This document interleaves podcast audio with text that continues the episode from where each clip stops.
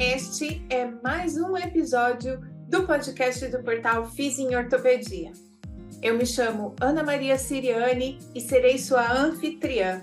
Vou te conduzir pelos episódios da série especial Aprender e Ensinar, um podcast onde quem ensina aprende e quem aprende aprende a fazer isso melhor.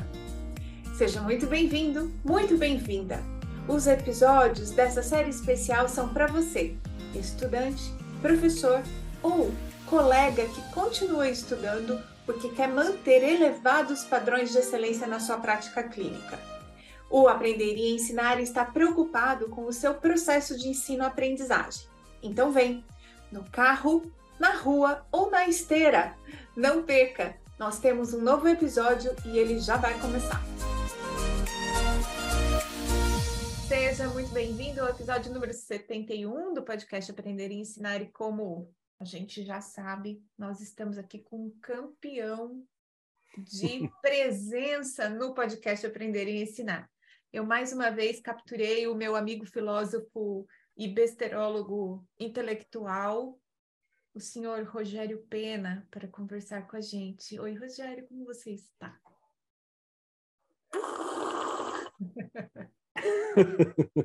Oi, Ana.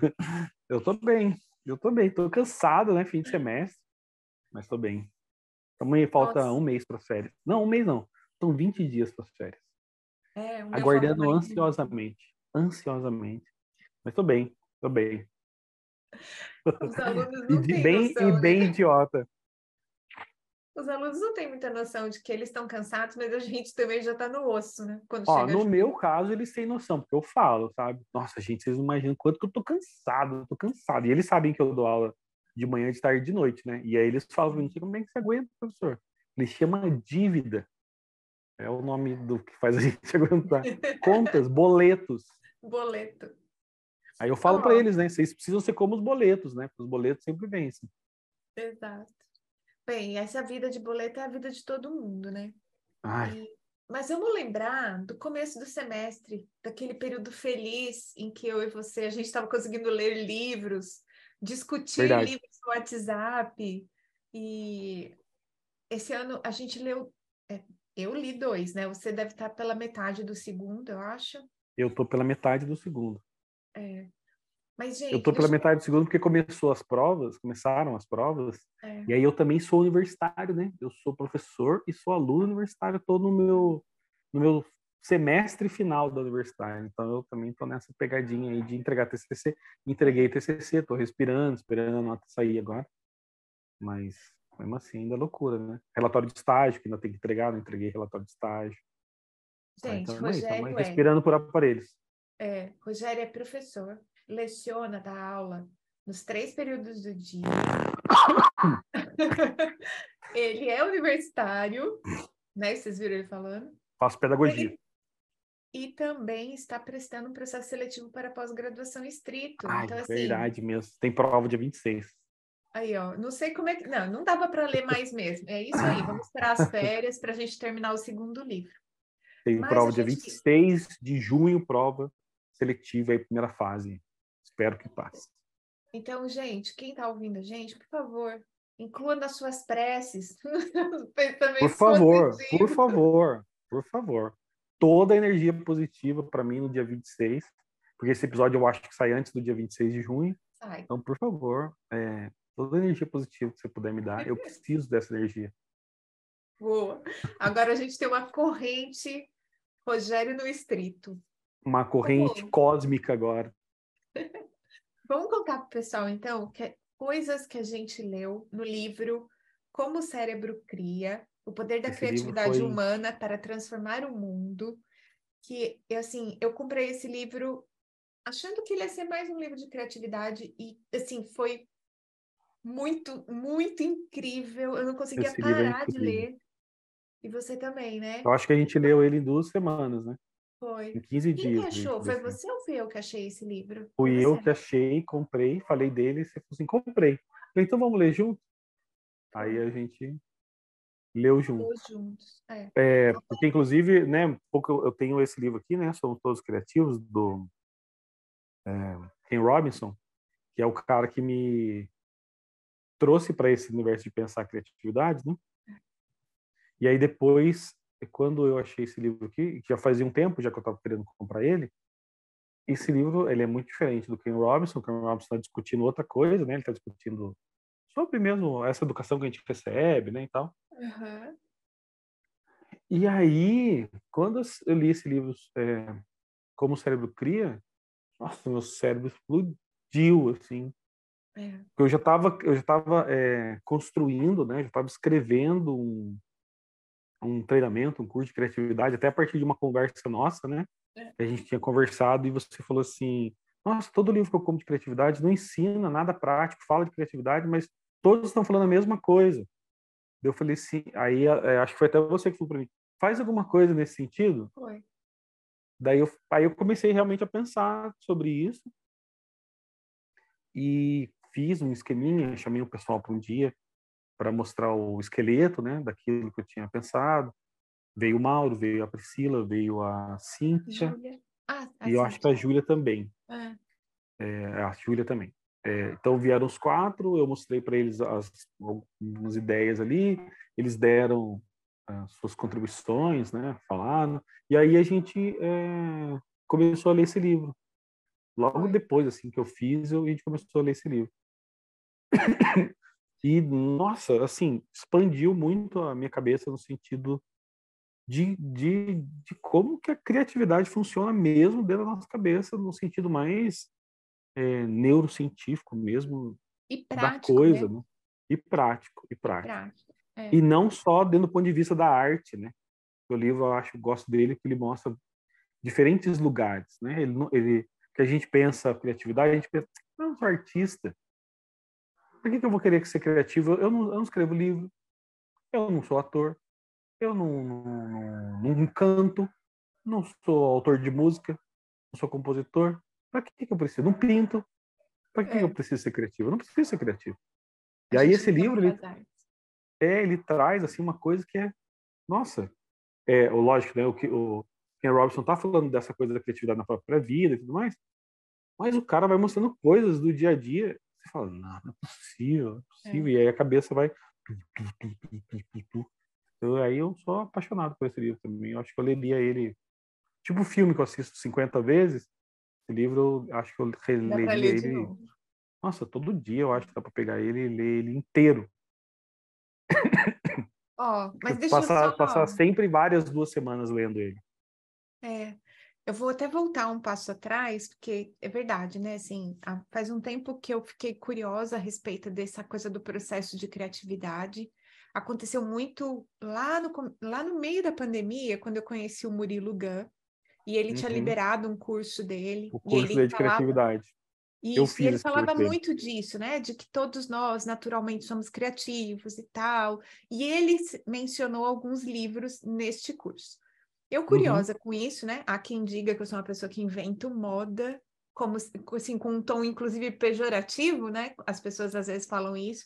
E eu falei assim: ah, eu queria entender isso um pouco melhor, porque eu acredito que quando você está ensinando as pessoas a, aquilo que é básico, né? eu, eu sou uma professora de área mais básica do curso, a gente fala de disciplina pré-profissionalizante, do uhum. É, fica muito longe da aplicação, mas ali na cinesiologia tem uma série de fundamentos importantes para a gente poder criar coisas, criar exercício, criar técnica, criar dispositivos.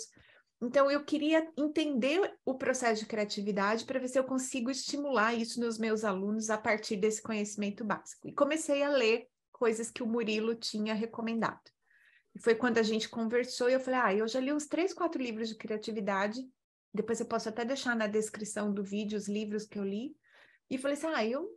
Assim, no fim, acaba que é tudo meio parecido. Eles falam que é natural, o quê. Falam de, uhum. um pouco da história deles, né? desses autores, dessas pessoas com relação ao processo criativo deles. Mas, de fato, não tem nada ali que eu conseguiria fazer para exercitar a minha criatividade. E aí eu falei, Rogério, você devia fazer um curso disso. E aí você começou aí eu comecei a pensar, a pensar isso. Faz uns três meses, eu acho. É, por aí. Acho que foi fevereiro, março. Se você não está convencido de que criatividade é importante para o seu trabalho, para a sua vida, Continue para os seus estudos, Se você não está convencido de que esse podcast é para você, tenha certeza que neste momento esta falta de convencimento é justamente aquilo que você precisa para ficar com a gente aqui até o final do episódio. Exatamente. Para entender. Para entender o que, que é isso. É, a gente quer comentar por que, que é importante à luz deste livro e por que, que ele é importante quando a gente está falando de estudantes, professores e na nossa vida profissional de Pessoal, forma geral. Né? Profissional, é. Porque é, eu já tenho como, como crença, vamos dizer assim, que o improviso devia ser para todo mundo. Todo mundo uhum. devia, em algum momento da educação, aprender sobre os princípios do improviso. É, e depois, o, foi inclusive o improviso que me levou a estudar criatividade. É. E aí, é, estudar sobre criatividade. E aí, é, nesse processo, eu, eu, percebo, né? Percebi, o, o Ken Robinson foi um desses que, que abriu essa, essa, esse olhar nesse sentido de quanto o nosso modelo de escola, especialmente no Brasil, é e o Ken Robinson está falando de um modelo inglês, e o quanto que o nosso modelo no Brasil é um modelo que limita a educação, é, que limita a criatividade, mesmo dentro dos documentos oficiais, no caso da BNCC, está escrito lá como uma das dez competências básicas à criatividade. É, Fórum Econômico Mundial também dizendo que é uma das dez habilidades dos profissionais que serão mais requisitados no futuro breve. Sim. É. E aí, é, de novo, né, para quem às vezes perde o senso prático. Se você é pesquisador, tem alguns pesquisadores que escutam a gente e às vezes acha que está faltando ideia para novos projetos. Se você é um clínico, a gente tem muito fisioterapeuta escutando a gente, e fala assim, ai, mas eu vou fazer de novo esse exercício, né? É sempre esse exercício. Fica aí, escuta um pouco. Se você é um estudante e está, é, inclusive, pensando, né, na importância que tem o processo de aprendizado, como é que você vai usar essas informações no futuro, fica aqui, escuta a gente, porque a gente já vai começar soltando uma bomba é, neurofisiológica, que é aquela coisa, né? O Murilo fala muito, Rogério. Ah, nós naturalmente somos criativos, a gente inventou soluções, a roda, isso, aquilo. E é engraçado que parece que, ah, então tudo que era importante já foi criado. Mas uma coisa que ele mostra neste livro para gente é a questão de que o ser humano é um dos poucos que tem capacidade imaginativa.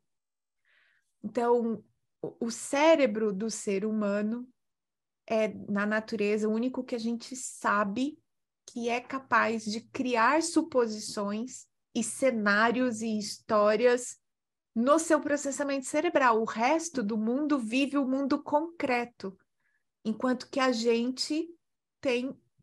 Quer dizer, é, é inato ser imaginativo de coisas que não estão no mundo real.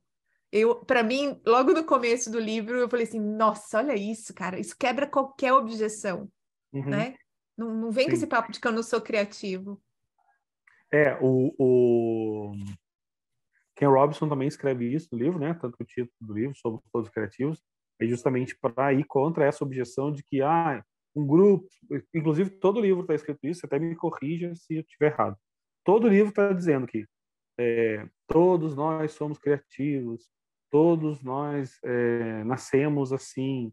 Quando a gente era criança, a gente pensava e depois a gente é, não é um grupo especial.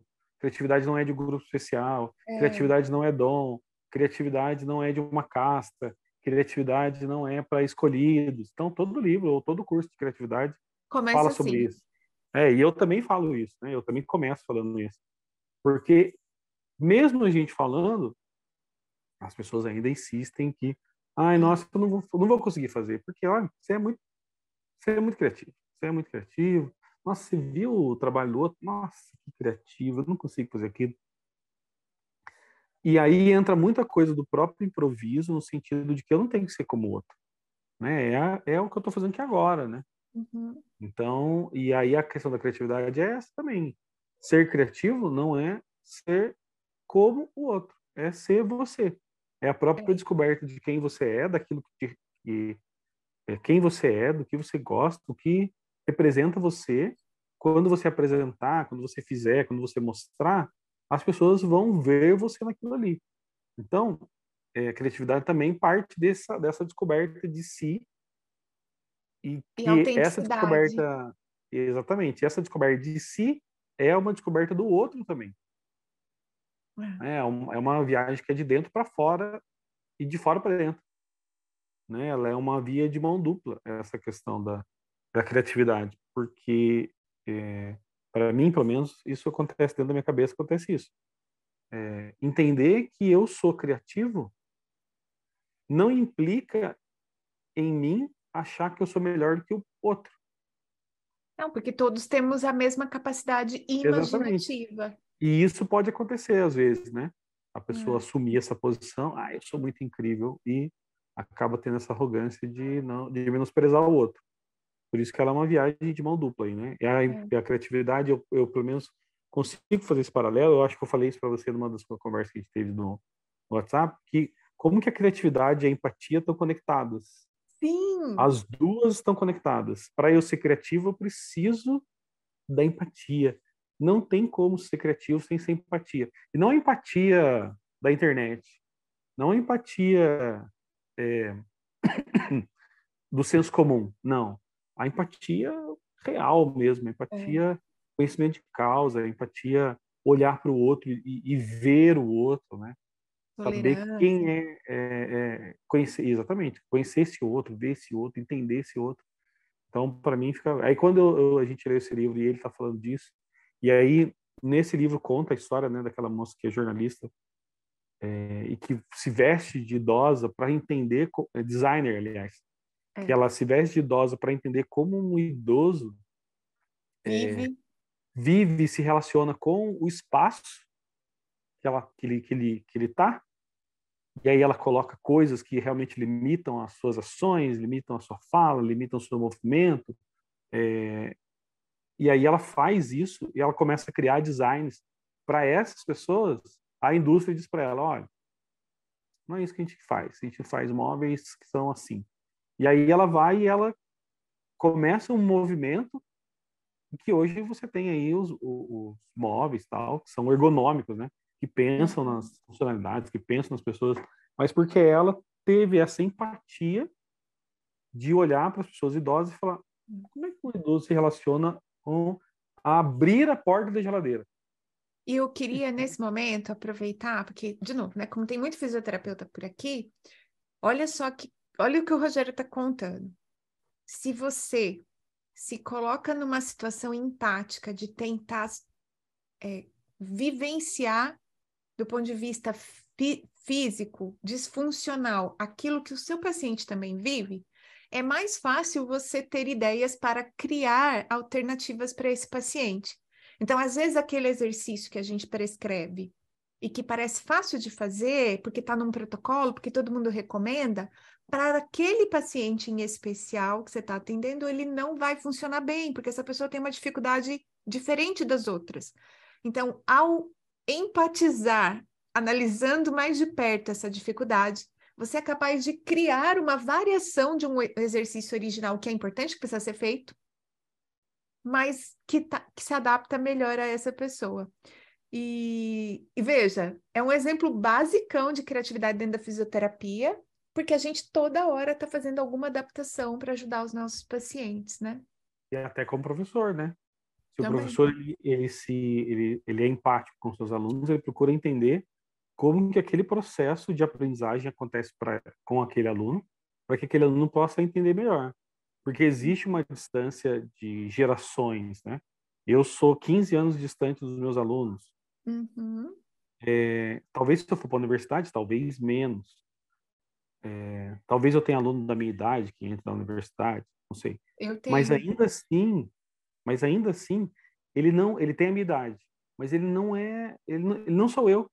Ele é outra pessoa. Ele tem a sua história, né? ele tem as suas experiências, ele tem o que ele já viveu, ele tem as suas é, prerrogativas, né? Então eu preciso é, pensar como que, esse, que essa pessoa aprende e entender como primeiro a gente precisa entender como que as pessoas aprendem de modo geral para depois eu tentar entender como que esse indivíduo está na minha frente aprende. É. Quando eu penso isso, daí eu vou pensar avaliação. Ah, mas é que quando eu fazia a prova, não, não importa quando você fazia a prova. Agora é que importa. Quando a gente estava falando, né, do modelo de prova que você aplicou uma vez, duas, e aí é, não saiu tão legal quanto o primeiro. Aí eu lembrei de uma outra coisa que esse livro tem, que ele fala muito da coisa da nossa fisiologia, né? Que uhum. a inovação é um requisito e que a nossa mente, ela deixa de perceber as coisas quando elas são extremamente monótonas. Então, imagina. Ela busca a novidade. O nosso cérebro busca o, o ele, ele quer o, a rotina, mas ele também quer a novidade. Isso. Ele quer a rotina, mas não quer a rotina por muito tempo. Ele Isso. quer a novidade também. Ele, ele precisa de novidades para despertar mais atenção. Então, uhum. coisas que são repetidas de maneira sistemática, mesmo, mesmo que elas sejam, num primeiro momento, super interessantes, inovadoras, arará, se você repete totalmente, isso acaba qualquer professor que levou, por exemplo, o semestre todo tentando fazer um, uma estratégia de ensino igual para todas as aulas, vai reparar que na primeira vez tem um engajamento, na segunda tem uhum. outro e outro e outro e vai caindo. Sim. E aí tem uma frase ótima que eu acho que também ajuda as pessoas que têm dificuldade de pensar em coisas criativas para fazer nos diferentes ambientes que a gente interage, que é o seguinte: com previsibilidade demais, não prestamos atenção. Com surpresa demais, ficamos desorientados. Então, que a criatividade do dia a dia da vida da gente não precisa ser nada assim altamente disruptivo, perturbador, a ponto de desfocar do objetivo daquilo, né? Uhum. É, toda, toda, toda, tudo que eu já vi sobre criatividade, os autores sempre falam sobre é, que a algo original, até o Adam Grant, que algo original, é, que ele escreve aquele livro, né, Originais, uhum. algo original não é algo que nasce do nada, né? A gente fica esperando criar coisas que nunca existiram. Mas essa ideia original, ela parte de coisas que já existem, né? Então, são coisas que estão aí.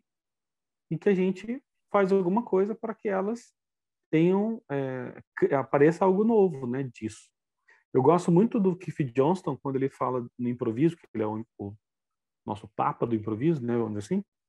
O Keith Johnston fala quando gente, quando você for criar uma cena, seja óbvio para que você se conecte com o público. Tem outra seja frase óbvio ótima. Para que você se conecte com o público.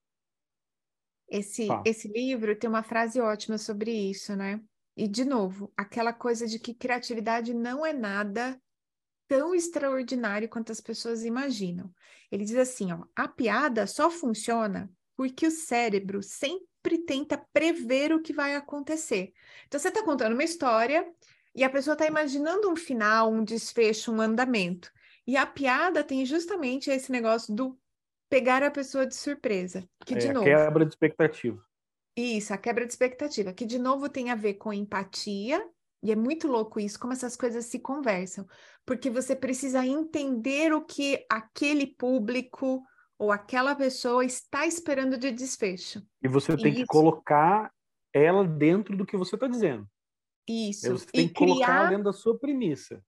E criar essa quando você piada... coloca ela dentro da sua premissa, ela fala assim: ai, nossa, ele vai para tal lugar. Vai, Aí, de é. repente, é. você vai para outro. Aí se dá ali um cavalinho de pau ali.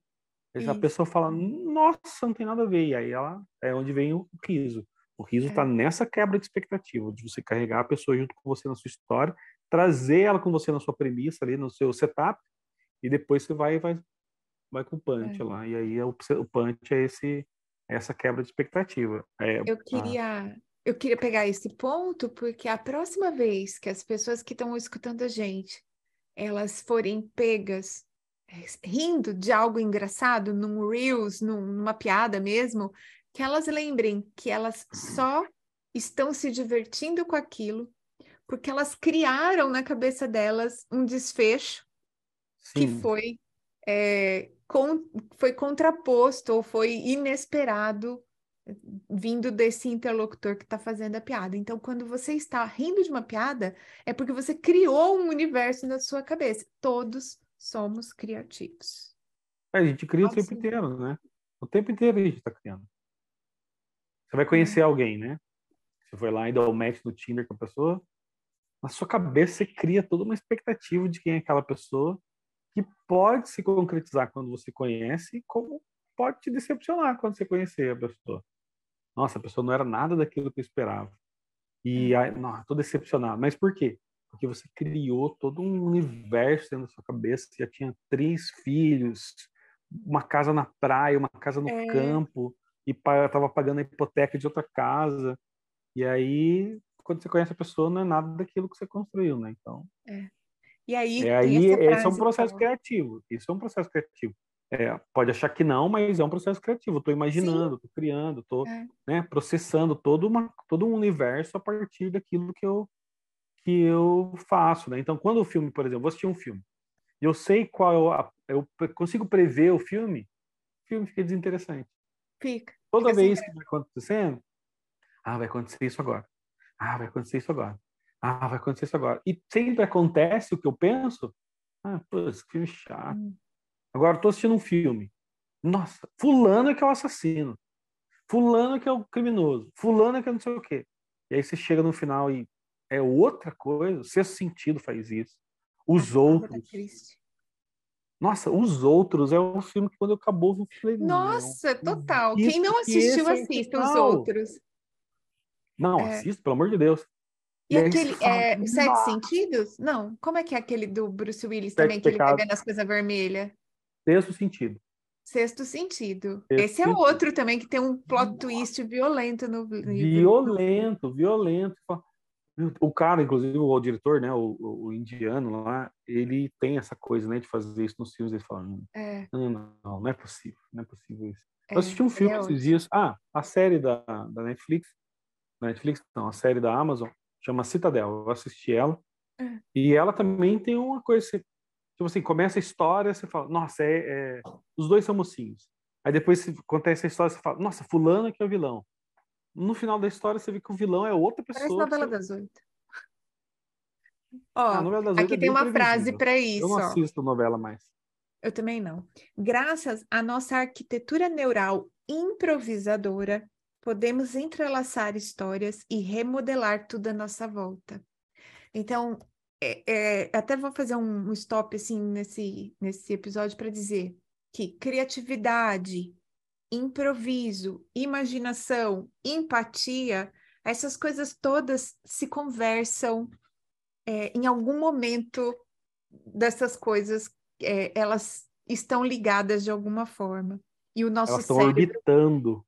É, e o nosso cérebro, ele é imaginativo e improvisador. Ele cria cenários e é por isso que a gente naturalmente é inovador ou criativo e faz coisas novas.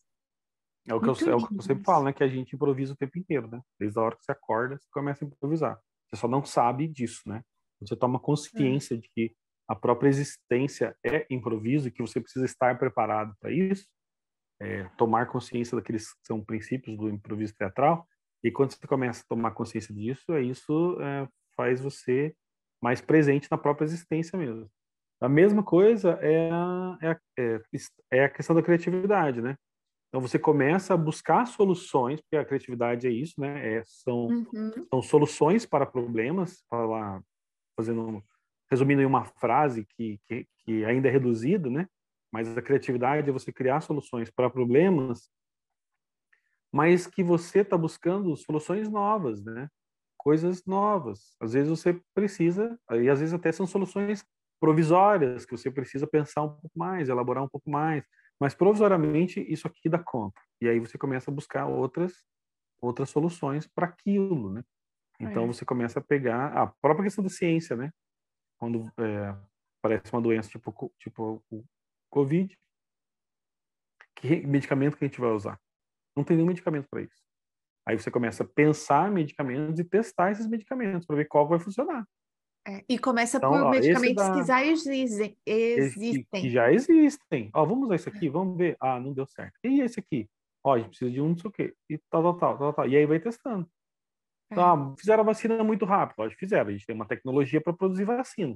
Mas o vírus, olha, o vírus ele é parecido com esse vírus aqui. Se a gente usar a mesma técnica que a gente usou para esse específico, será que dá certo? Aí vai usa a mesma técnica, produz uma outra coisa, uma outra vacina a partir de algo que já estava ali.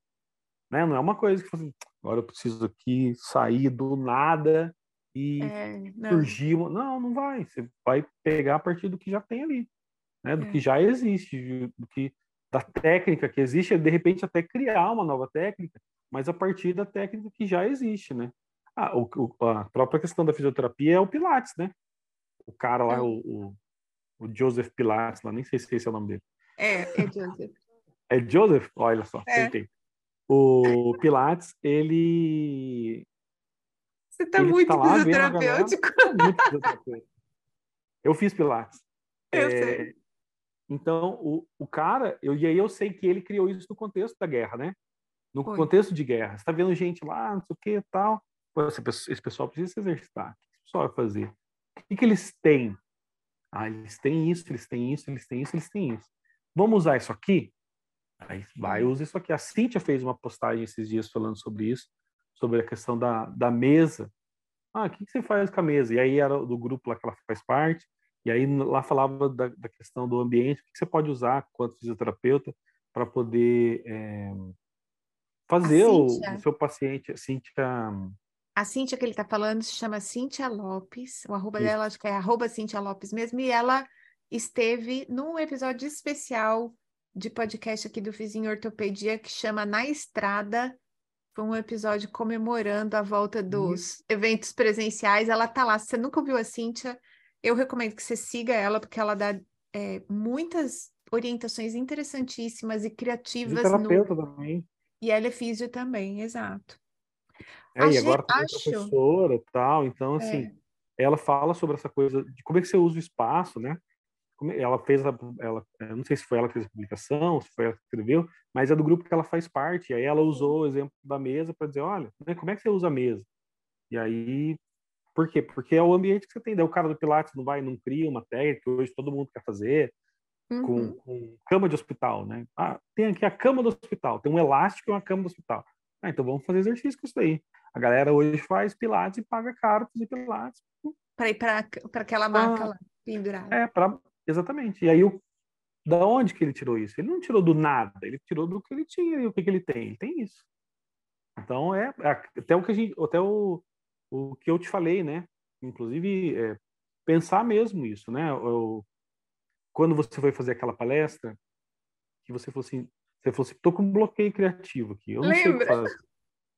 Eu não sei o que eu faço. Aí eu falei assim, olha, lembra daquele cara que estava lá, é, ele descobriu que se ele lavasse a mão quando ele saísse lá, mexesse com os pacientes que tinham morrido, saísse do necrotério lá, uhum. ele lavasse a mão e fosse fazer o parto, é, parava de morrer criança. Lembra desse cara que se só, só lavar a mão já resolvia o problema da um problema da medicina? Então, esse cara aí, ele fez uma coisa simples, né? O que, que você está fazendo? Não é propor uma coisa simples também? Que era até o seu trabalho, né? Você não está propondo uma outra coisa diferente, simples. Você não está no mesmo contexto que ele. As pessoas podem olhar e falar assim: ah, não, você está maluca. É o mesmo você contexto. Me... Ele falou, porque ele só você falou isso. A mão, gente.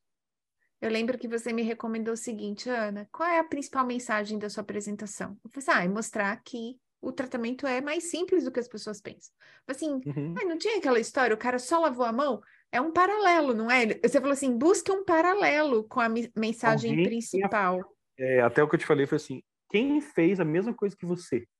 É. Que começou uma coisa nova, que as pessoas não deram crédito e, e crédito e que era super simples. É. Quem começou também uma coisa nova, que era super simples e que as pessoas não deram crédito, foi o cara que. Gente, lava a mão. Lava a mão que o paciente para de morrer. Aí. Ah, uma vez, você está falando besteira. O médico tem que estar tá sujo de sangue para mostrar que é um bom médico.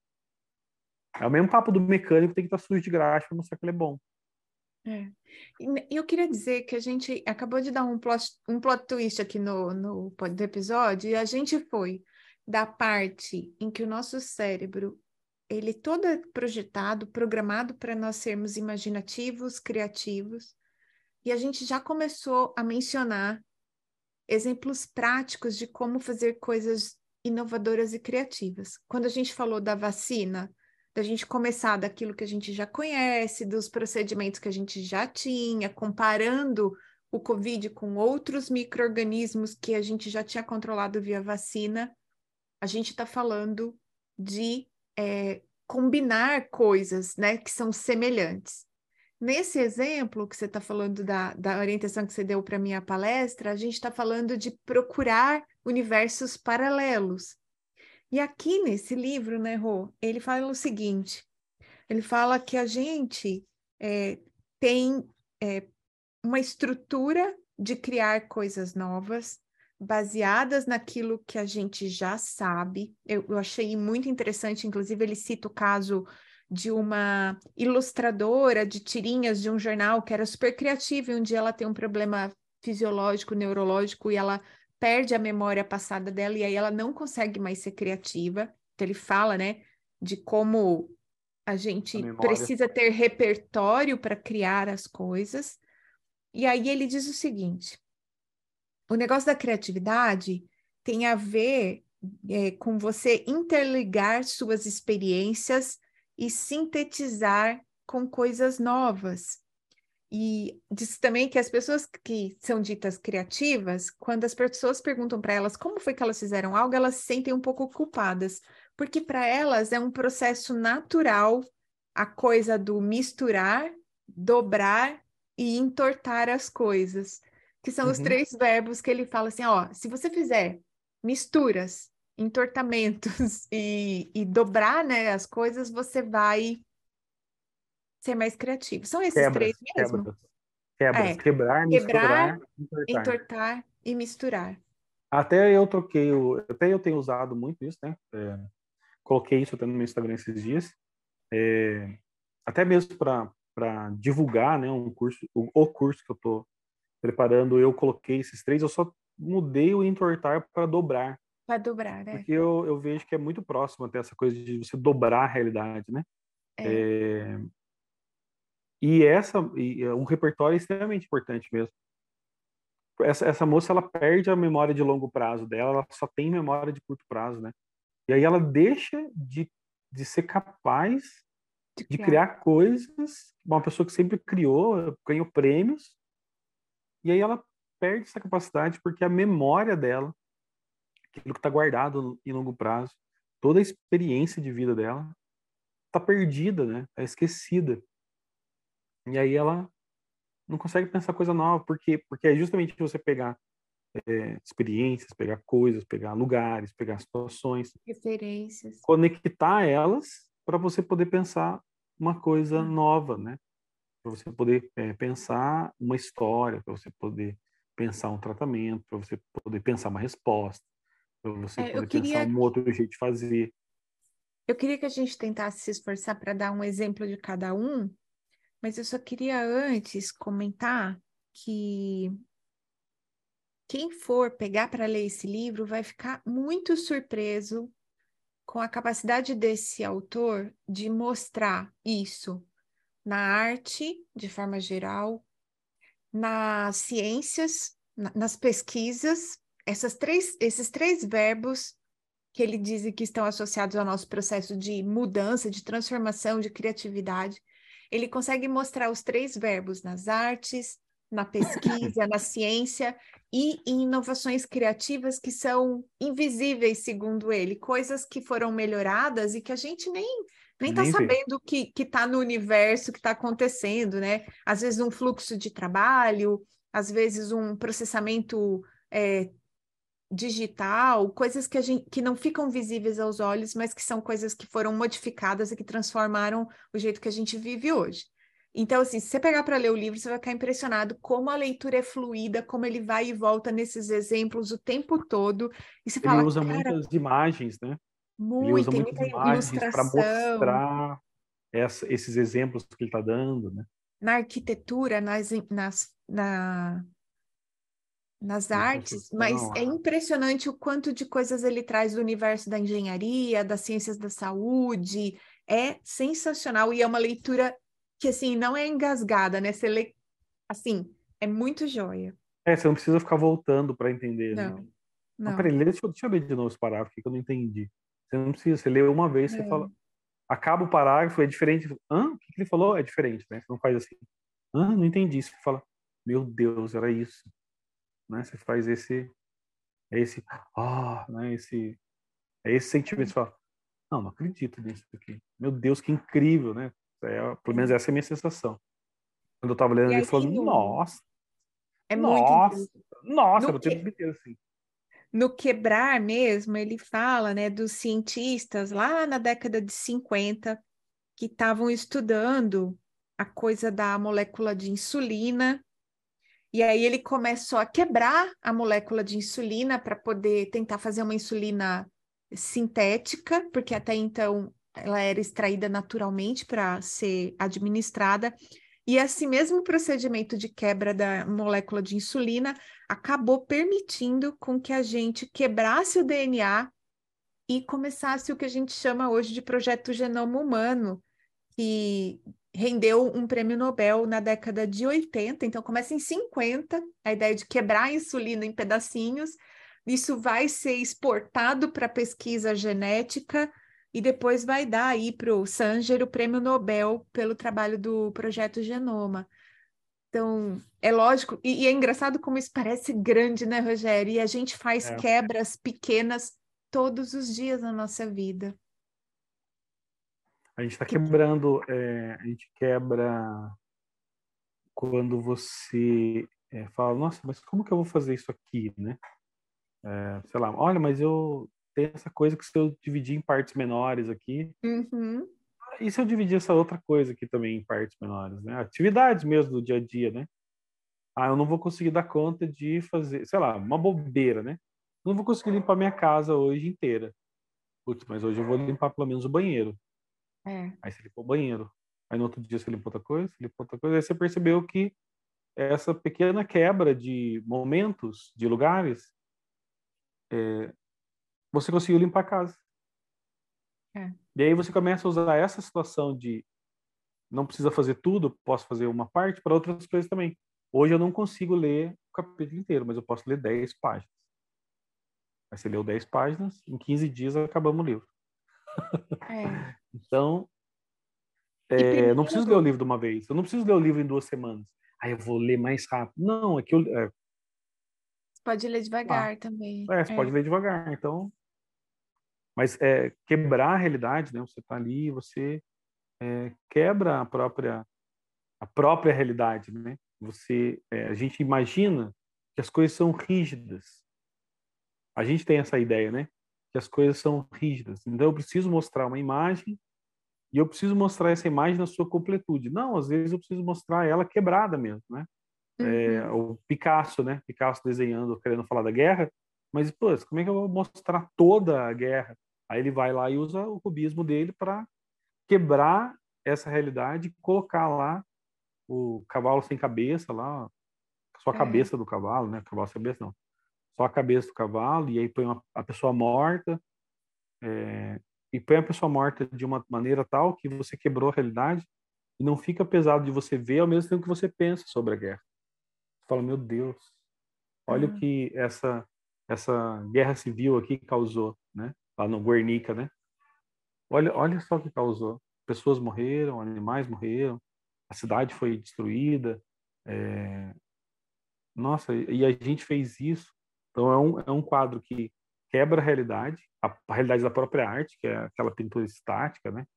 E às vezes até o nosso conceito de beleza é, do realismo, né? E aí ele vem com, com o quadro dele completamente com imagens quebradas ali e aparentemente desconexas que mostram essa realidade. Você fala, meu Deus, é terrível. é- essa guerra civil foi, foi terrível. Você não Exato. precisa ter uma foto, você não precisa ter a foto do menino deitado de bruço na praia, morto, afogado, para saber que é terrível uma guerra, né? Uhum. Porque essa foto é chocante. É a realidade nua e crua mesmo ali, né? E o Picasso faz a mesma coisa, quebrando a realidade com um quadro cubista. É. É a mesma coisa. Você só precisa ter essa essa sacada, né? Essa noção, vamos dizer assim, né? Porque se é. você só olhar o Guernica, você vai falar, nossa, que nada a ver, não, cara, muito louco, tava, sei lá, tava drogado quando pintou isso aqui, negócio desconecta. Aí quando você vê o nome do quadro, o que, que foi aquilo, o que está representando, você fala, aí você começa a olhar as cenas do quadro, você fala, nossa, nossa, que terrível. Você sabe que na fisioterapia em especial, eu fiz o ano passado, né, a, o curso introdutório da facilitação neuromuscular proprioceptiva, e uma das coisas que está muito presente dentro dessa estratégia de reabilitação com exercícios é a gente visualizar o movimento, a tarefa que o paciente quer fazer e quebrando ela em partes e começar a criar força, coordenação, presença, vamos dizer, presença muscular, né? Uhum. Numa parte do movimento de, por exemplo, de proximal para distal, então do tronco para mão. Então, uhum. o paciente tem dificuldade para elevar o braço, pegar um negócio. Eu começo a atrapalhar os padrões de força que radiam da pelve para o ombro. Depois, no ombro, eu trabalho o movimento da escápula. Aí eu coordeno a escápula com a articulação do ombro mesmo. E só por fim eu vou entrar com o cotovelo e a mão. Então, é um exemplo super clássico de quebra de padrão de movimento que a gente usa o tempo todo na fisioterapia. E a ideia aí é que é tão absurdamente é, é um universo tão grande de possibilidades de você usar estímulos externos, foco atencional externo, pedir para a pessoa olhar a mão, ou olhar um objeto, ou imaginar uma coisa, e inclusive pensar na própria tarefa, no ambiente da casa da pessoa.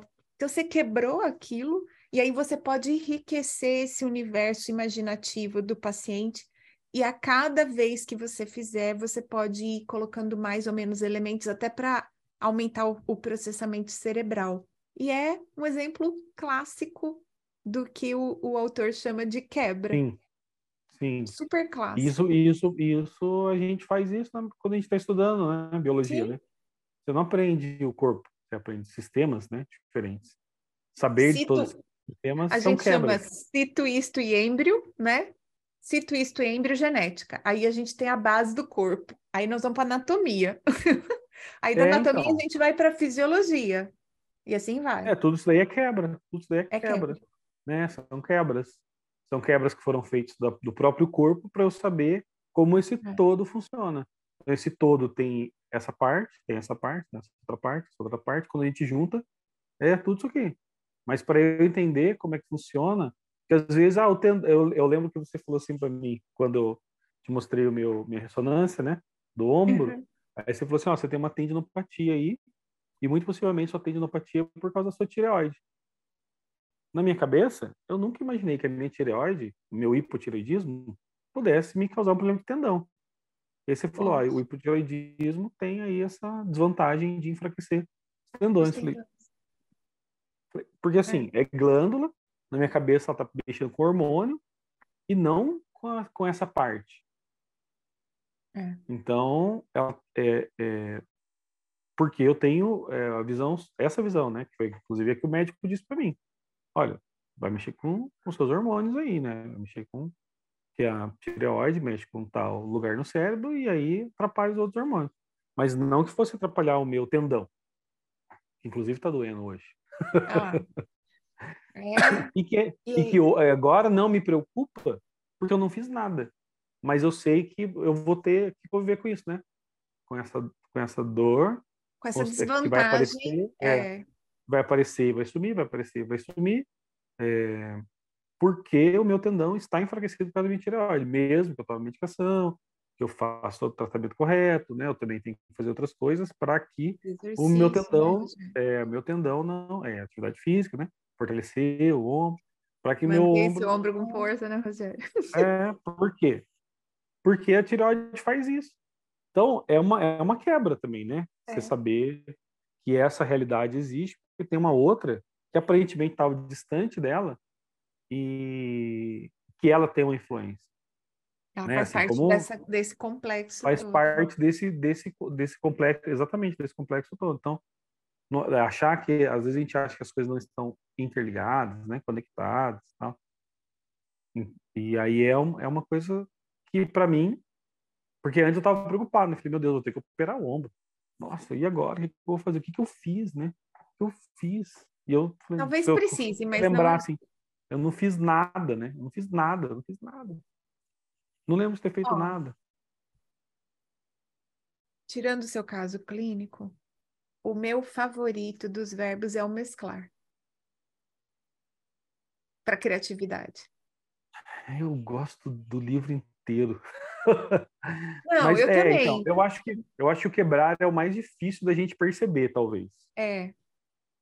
Porque eu a gente só consegue quebrar quando a gente está ali em cima de alguma coisa para trabalhar e aí você precisa realmente. Agora, mesclar, não, mesclar você faz o tempo inteiro. É. O meu favorito é o mesclar, assim. E, e começa. É eu engraçado. Acho que entortar também. Eu gosto do entortar, entortar, mas o mesclar, o mesclar me parece o mais o mais fácil Comum. para o meu cérebro. E ah, aí, tá. logo assim, logo que começou o capítulo, tem uma foto de um esqueleto e de uma cadeira que ela foi projetada, é, imaginando, né, essa coisa da estrutura óssea para dar suporte. Uhum. Então, as ligações dela parecem essa coisa do, principalmente da, da, da cavidade torácica. E eu estudo é, a função da escápula, do movimento do ombro, sobre um ponto de vista de entendimento de como a estrutura se mantém no, porque a escápula é um osso que ela não tem uma ligação óssea com o esqueleto que não seja uma articulação pequenininha aqui na frente no, no, no externo.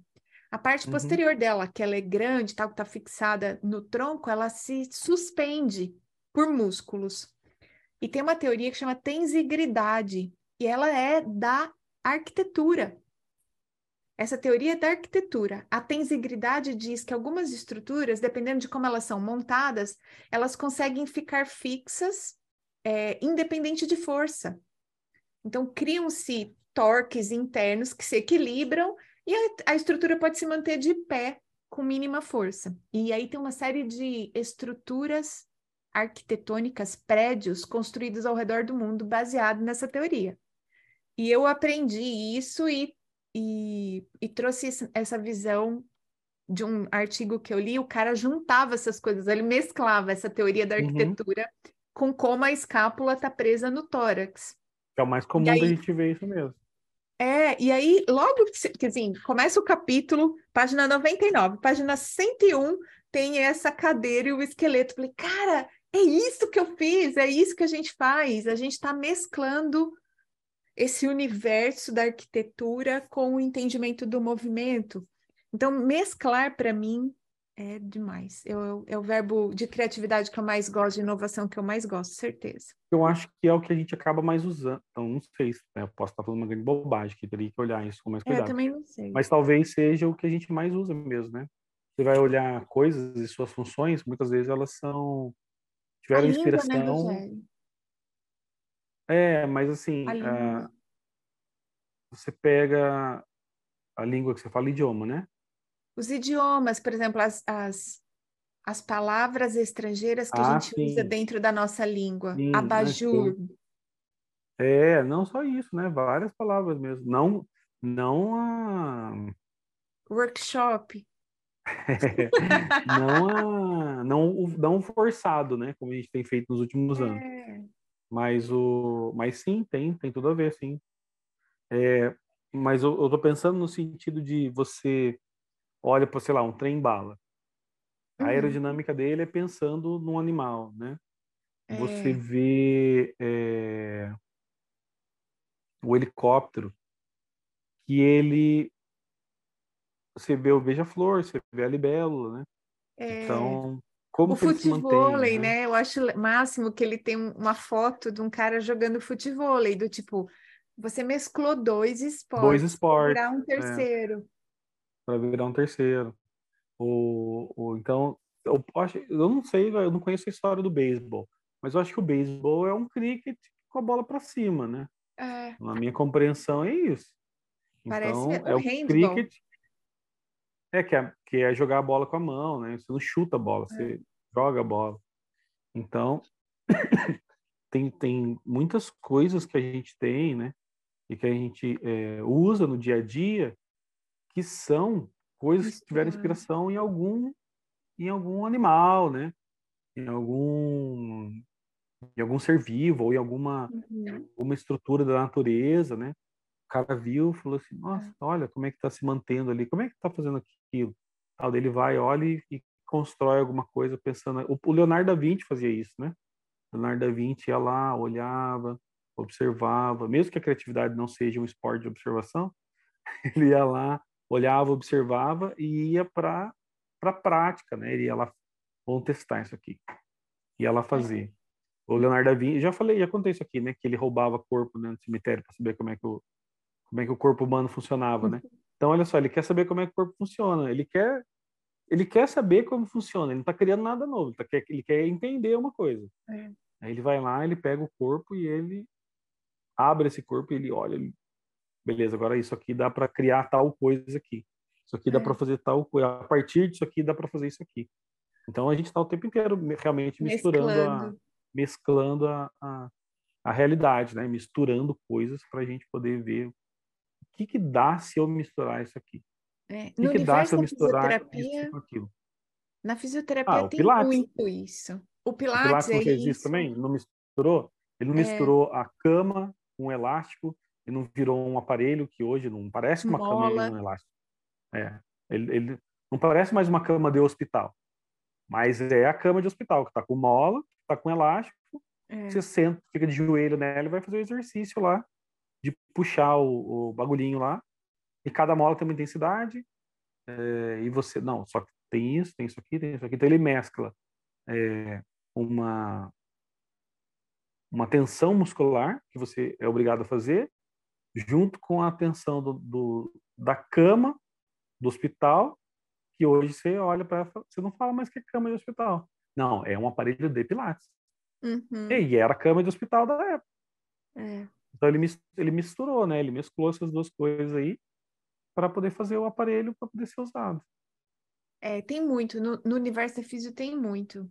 É, por exemplo, o cara que estudou a pressão plantar, né, o jeito que a gente pisa no chão, quanta de pressão a gente hum. produz, é, o experimento dele era feito com umas mangueiras cheias de água e na cabeça tinha um registro, uma coisa que registrava graficamente assim. Então a pessoa pisava e variava a pressão no registro lá em cima. E ele se inspirou no sistema de bombeamento do coração. É, outro dia eu fui dar uma aula de alavanca e eu misturei três, quatro universos diferentes né, da minha vida. Eu peguei a balança de pesar mala, aquela uhum. balancinha que a gente usa para pesar a mala da gente para ir para o aeroporto. Eu peguei os meus recursos de marceneira, cortei umas madeirinhas, aí eu prendi um, um grampo desses de folha, de bastante folha, que é um grampo de pressão, para poder pendurar a, a balancinha. E a gente usou uns livros para simular alavancas e, e ver o efeito da posição do eixo na, na própria balança. Então, assim, fui misturando coisas para poder criar um experimento que ajudava os alunos a entenderem melhor o efeito da posição do eixo na produção de força que o músculo vai fazer.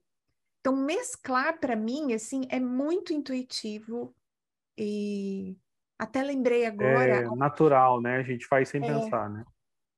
Eu até lembrei eu agora. Pensar. A, a minha aluna, a Denise Martinelli, quando ela foi fazer o, pós o doutorado sanduíche dela, ela foi para um instituto em Harvard que chama Instituto VIS. O lema do Instituto VIS é inovação inspirada em, na biologia. Então, eles estudam animais, o próprio corpo humano, não sei o quê, e aí eles criam soluções a partir de, de coisas que são inspiradas na própria natureza. Uhum. O velcro, é velcro, aquela malha de nadar que tem um atrito baixo, né? Foi inspirado uhum. em escama de peixe. Então tem várias coisas assim. Pra o velcro mim... é o cara tá andando no mato. Não, peraí, esse negócio tá grudado aqui. Nossa, prega, que prega. isso aí. Não, peraí, e se eu olhar isso aqui? Aí ele vai lá, põe no microscópio e vê. Ah, será que dá pra fazer isso aqui? Dá pra reproduzir isso aqui? É o velcro, o velcro é isso. É, é aquele negocinho lá que gruda numa fibra e você fala, ah, vamos produzir em massa. Gruda. Pronto. E gruda. Tá aí produzido em massa, aí você pode usar várias coisas hoje com velcro para facilitar se vestir e é. outras coisas também, né? A, Não, na gente... fisioterapia também, aí tem várias coisas na fisioterapia que tem velcro. As órteses, né, de posicionamento, todas são no velcro. É, se não fosse o velcro, você ia fazer como? Você ia ter que amarrar a pessoa? Imobilização. É, Seria permite isso, que a gente né? Tire, reponha, é. né? Sim, você pode trocar, você pode é, pôr menos pressão, mais pressão, né? Apertar mais, menos. Você, a pessoa é. colocou e você apertou muito. Ah, não, você apertou muito. Aí você fala, não, realmente não pode estar muito apertado, tem que circular sangue aí. Aí você solta um pouco ali, né? Só para realmente cumprir a função que é imobilizar e não gangrenar o membro da pessoa. É, é. E aí, só para a gente passar para o próximo, eu queria lembrar que nesse capítulo do mesclar, tem um ponto muito importante para quem é pesquisador, professor, que é a questão do, do contexto cultural. Ele fala muito isso, né? Que a gente só se permite fazer essas misturas, esses avanços criativos, inovadores. É onde a gente está, né? A, a, partir do momento que a gente está. E aí, quando você fez, falou do exemplo do Leonardo da Vinci, né, que ele olhava os cadáveres, isso era proibido na época. O cara foi Sim, um transgressor. Era, era, era crime. Quer dizer, ainda é crime, né? Mas hoje você tem corpos que são usados só para isso. Mas é. nem você não tinha essa possibilidade, né? Ninguém podia violar o corpo, tinha questão religiosa, né? Não, não pode mexer no corpo, porque o, por isso que se queimavam os, os condenados pela igreja, né? Porque no dia é. do juízo, o corpo dele não vai estar lá para ele ressuscitar. No dia do juízo final, ele não vai aparecer porque a gente queimou o corpo dele, né? Então, quem está condenado não tem corpo para ressuscitar. E aí o, o Leonardo da Vinci está indo lá mexendo no corpo. Não, como assim? Você está violando? Você está é. maculando a pureza? E essa pessoa vai ressuscitar depois como? Né? Essa era a compreensão literal da época, né? Que hoje a gente não tem mais essa compreensão. A e própria, aí... do ponto de vista religioso mesmo, não tem mais essa compreensão do, do Mudou, corpo. Né? É. Mudou. Sim, o corpo ele é algo importante dentro do ponto de vista religioso, mas não, não, não tem problema se o seu corpo material, físico, né, esse aqui, culturalmente né, cremar passou, ele. É, Sim, passamos dessa passou fase. a ser aceito. É, você pode cremar que a questão espiritual e de e de, do juízo final, isso pensando em cristianismo, né? Do juízo final, não tem problema nenhum você uhum. cremar, porque a ressurreição ela é de um novo corpo, de uma nova terra, então é. esse corpo aqui mortal não vai entrar no, no, no, céu, sei lá, sabe? Esse tipo de coisa. É. Tanto que no próprio hinduísmo, você pega a galera, a galera vai lá pro Ganges, pá, taca fogo na pessoa lá e. Tá tudo certo. Tá tudo certo. E a compreensão é outra outro exemplo que ele dá, né, da questão do momento, da cultura, e que tem muito a ver com aquela outra frase lá do começo, que é quando a gente falou, né, que algo novo, criativo, ele é estimulante, mas também pode ser perturbador. Ele fala do exemplo do Beethoven, né, que ele criou uma peça que tinha uma parte que era muito audaciosa, uhum. e em geral o Beethoven dava zero atenção às críticas, ele criava bem à vontade, mas neste caso em especial, ele fez a apresentação e as pessoas não ficaram rolou. muito incomodadas e ele também refletiu que talvez não fosse o um momento apropriado para apresentar aquilo. E é curioso isso, sabe, Rogério? A gente. E aí ele refaz o final da música. Ele refaz, ele mexe na criação dele. É, para as pessoas poderem ouvir a música. E hoje é. essa esse trecho ele é tocado e a galera fala, nossa, que é. incrível. É.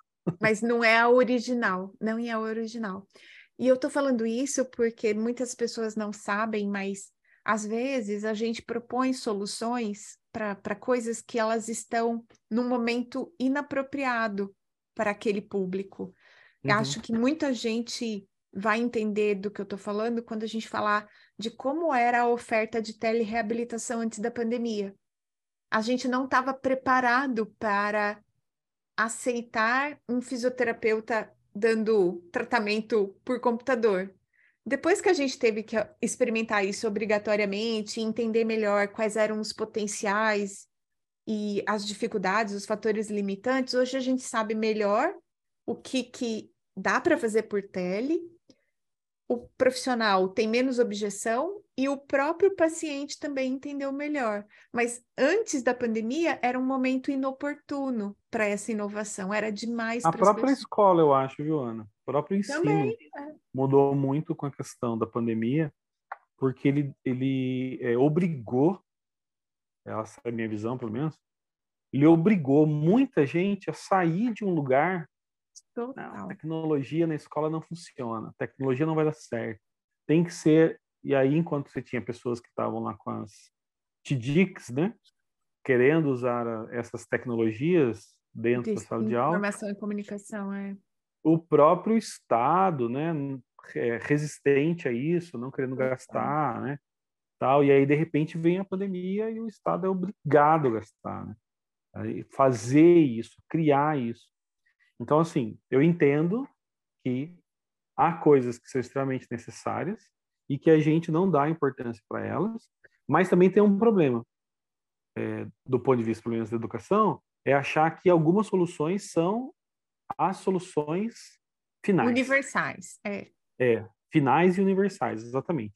Olha, agora a gente resolveu o problema da educação, a gente descobriu que a tecnologia resolve e ó, é só pôr uma televisão dentro da sala, dar um computador para o pro professor, para o aluno, que ó, salvamos a educação. Então, acho que isso também é um pouco complicado aí quando a gente fala de, de métodos, sabe? Foi extremamente importante para vários professores que estavam ainda lá dentro da caverna é, pararem de rolar a, a, a pedra e falar, é. nossa, existe fogo, né? Então, começar a usar esse, esse recurso que é a informática, né? Que é o computador, é, ao mesmo tempo que ser tradicional, eu acho extremamente importante, eu gosto muito do tradicional, mas ser arcaico também não dá, né? Bem isso que o Cortella fala também nesse sentido, né? Não dá para a gente ser arcaico, de ficar vivendo um passado e um saudosismo que não, que não rola mais. Ao mesmo tempo que eu também não posso achar que, ah, isso pareceu isso aqui, pronto. Solucionamos todos os problemas do mundo, que não é assim, né? Então, uhum. a própria criatividade precisa ter essa, esse equilíbrio também, né? Olha, tô aqui, mas, né? Ó, não, não, não, isso dá, isso não dá, né? Isso rola, isso não rola, isso acontece, isso não, isso não acontece. Eu preciso dentro do processo criativo ter noção desse momento que eu estou vivendo, né? Dá para eu fazer isso aqui. Às vezes eu quero ser muito disruptivo e acabo não conseguindo para o momento. Né? Exato. Oh, no entortar, que você chama de, de dobrar. Dobrar. É, os exemplos do livro têm muito dessa coisa de mudar as configurações geométricas, as cores, uhum. né? Então, formas, cores. E eu fiquei pensando muito em exemplos para fisioterapia. E tem um negócio que a gente usa com pacientes que têm muita dor, hum. que é quando o paciente ele ele cria uma experiência dolorosa no movimento, então ele começa a evitar, né? Assim, ah, tipo, eu sei. Não é vou fazer isso aqui, certo? Eu sei que é isso, porque quando meu ombro estava doendo muito, eu evitava levantar o braço. Total, exato. E aí, e aí você falou para mim, não, não, você tem que levantar o braço. Tá, não, tá liberado, eu, falei para ele, libera. É, tenho medo de levantar o braço, sentir dor. Não, mas você tem que levantar o braço. É. E aí Isso a gente, é, para mim, gente... também explodiu minha cabeça. E aí a gente fica criando. A gente fica criando formas de levar o paciente a fazer um movimento de uma forma diferente.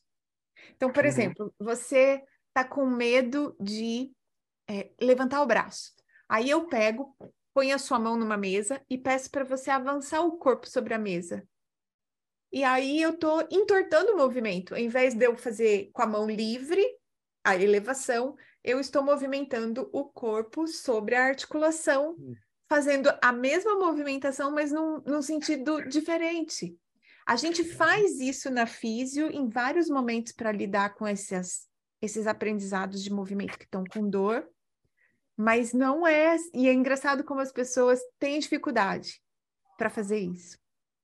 É, porque eu acho que exige essa, essa, esse entortamento mesmo do movimento, sabe? Você tem que uhum. imaginar ele de um jeito diferente daquilo que é o convencional. É, porque eu acho que se, se você falasse para eu fazer isso, eu faria, eu não sabia, eu não ia levantar o braço. Você não está prestando atenção. Às vezes a gente usa é. também é, o foco externo, né? Então, eu colocaria você na mesa, as duas mãos assim, pediria para você esticar a perna para trás.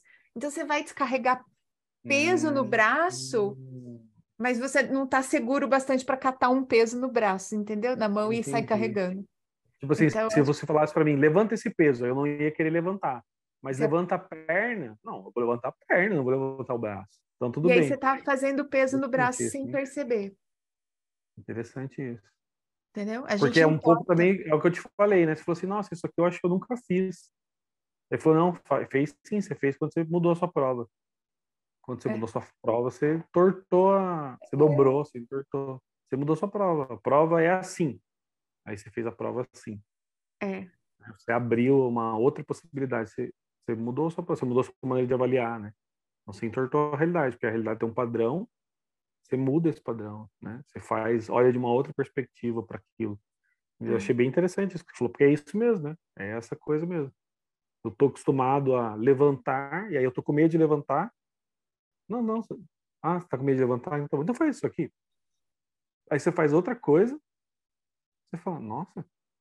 E é o mesmo movimento. E é a mesma coisa, né? Você agiu no é. mesmo lugar. Você... Porque, por exemplo, a prova. A prova é para avaliar o aluno. Agora, como é que eu vou fazer isso? Vou fazer isso com um aluno apavorado. Ai, não vou conseguir responder porque eu sou burro. Porque tem essa, tem essa ideia, né? Ai, eu não vou conseguir, eu sou muito burro. Ai, nossa, essa matéria é muito difícil de repente ele está discutindo com o colega ah. aquela pergunta que se ele tivesse sozinho ele ia estar tá pensando nisso. Ele estava, não, mas eu acho que isso aqui. Não, mas ó, eu lembro que o Rogério falou tal coisa. Lembra desse dia? O professor falou. Aí, não, mas teve texto, a gente é. leu o texto, a gente viu o vídeo, a gente não sei o quê, e a gente fez, a gente falou. E aí, pronto. aí eu tô ali olhando para ele e ele está discutindo. Se ele tivesse na prova do jeito convencional, ele não faria. Agora, ah, mas ele vai ter que fazer prova convencional, Rogério. Vai quando ele for fazer prova convencional, ele vai ter menos medo. Ele vai mais seguro fazer prova convencional. E tem uma lógica, ele cria um raciocínio, né? O que os meus alunos falaram quando eu experimentei fazer essa prova que você está comentando, em que as questões abertas são discutidas entre os alunos antes deles preencherem a, a prova, aconteceu, eu dei três questões abertas, todas uhum. três eu tirei gráficos de artigos científicos que tratavam do assunto que foi dado em aula. Então, eles tinham que fazer uma interpretação do gráfico e ligar com o conceito da aula. Não uhum. é uma uhum. habilidade simples, certo? Não. E aí tinha Não. muito disso. A pessoa ia olhar para o gráfico e ia falar, cara, por onde que eu me saio aqui? E aí, quando eu dei a oportunidade deles conversarem entre eles, que é algo totalmente inesperado para uma prova formal, Sim. né? Foi a hora que a gente deu a nossa entortadinha e botou a nossa pitada aí de, de intencionalidade para desenvolver raciocínio, para desenvolver autoconfiança nos alunos. Argumento. Desenvolve argumento. É, análise também, né? Porque um fala um negócio e fala assim, nossa, mas eu não estudei isso aí, não. Você, você pode ali na sua cabeça estar tá pensando, eu não, não, eu acho que não é por aí a resposta.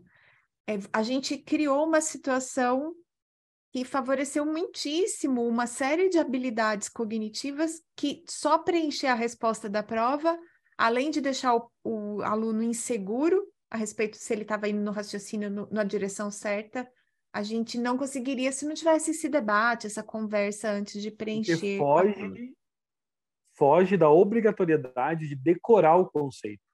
Exato. Decorar. Não, não, não. Não é decorar, amigo. Precisa entender o que, que ele significa. É, como onde essa coisa conversa com isso ele? aqui? É, onde que você vai usar ele? Porque às vezes você vai estar lá sentado, vai entrar um paciente, vai falar um negócio para você, você não tem decora, decoreba daquilo que o paciente está te falando, porque cada caso é um caso, você precisa analisar e pensar como você vai aplicar aquilo para aquele paciente, porque cada pessoa é uma pessoa. Mesmo que haja um protocolo, cada indivíduo é um. Né? Não tem como eu é, padronizar em massa um, um, um exercício, né? um, um tratamento, porque não rola. Não uhum. rola nem para medicamento, é, medicamento intra, intra oral, administração oral, é. oral é. é não, não funciona. 50 pessoas tomarem paracetamol, pode ser que 40 tenham o resultado esperado, mas 10 não vão ter. Por quê? Porque cada é. pessoa é uma pessoa. E ainda assim, desses 40 que tiveram o resultado esperado, pode ser que cada um ali tenha em um tempo diferente, cada um tenha, alguém pode ter um efeito colateral, né, sentir alguma coisa, uhum. ou, ou não sentir nada, ou ter uma variação não sei do que, a pressão cair, a pressão subir, sei lá, né, vários tipos de, é. de efeito colateral que podem acontecer, porque cada pessoa é uma pessoa.